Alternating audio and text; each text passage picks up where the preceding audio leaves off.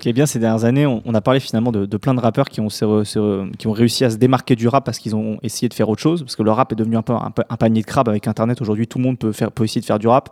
Pour se démarquer, c'est très compliqué. Joker a réussi à le faire, à, à le faire en, en chantant finalement.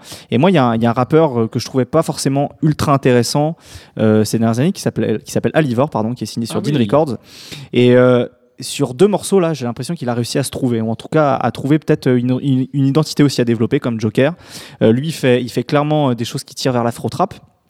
Euh, mais avec une, un, un espèce de, de commentaire social et politique dedans, notamment avec les morceaux euh, Danse Racaille et Rends l'argent. Ouais. Euh, et, euh, et ce qui est intéressant, c'est que le, le producteur maison de Dean Records, qui s'appelle Proof, il arrive aussi finalement à injecter l'identité sonore de Dean Records dans, dans ses morceaux qui ressemblent pas du tout à du MHD. Euh, donc voilà. Qui ressemble pas du tout à du Made in non plus, c'est ça qui est. Ouais, tout à fait. bien, Non, parce, que, ouais. parce que je parlais d'Afro Trap, c'est pour ça, mais effectivement, ça ressemble pas non plus à ce que fait d'habitude Dean Ouais. Records.